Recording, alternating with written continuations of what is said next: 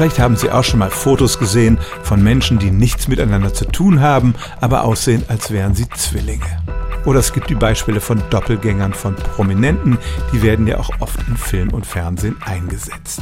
Sobald ich aber eine Behauptung höre, in der die Zahl 7 vorkommt, werde ich immer skeptisch und dass jeder von uns nun genau sieben dieser Doppelgänger haben sollte, ist natürlich Quatsch.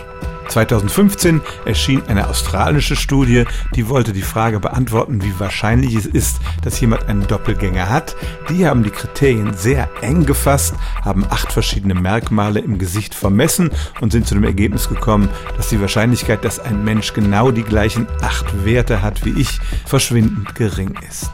Das ist aber ein sehr strenges Kriterium. Es ging dabei auch eher darum zu zeigen, dass die Computermethoden zur Gesichtserkennung sehr gut sind.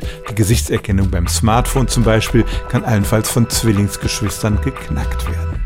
Wenn wir jemanden als einen Doppelgänger vom anderen bezeichnen, dann legen wir nicht so strenge Kriterien an. Es geht eher um einen Gesamteindruck und das kommt dann schon öfters vor.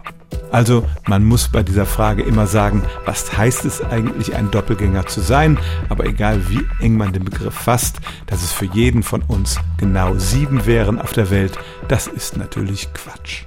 Stellen auch Sie Ihre alltäglichste Frage unter stimmtz.radio1.de.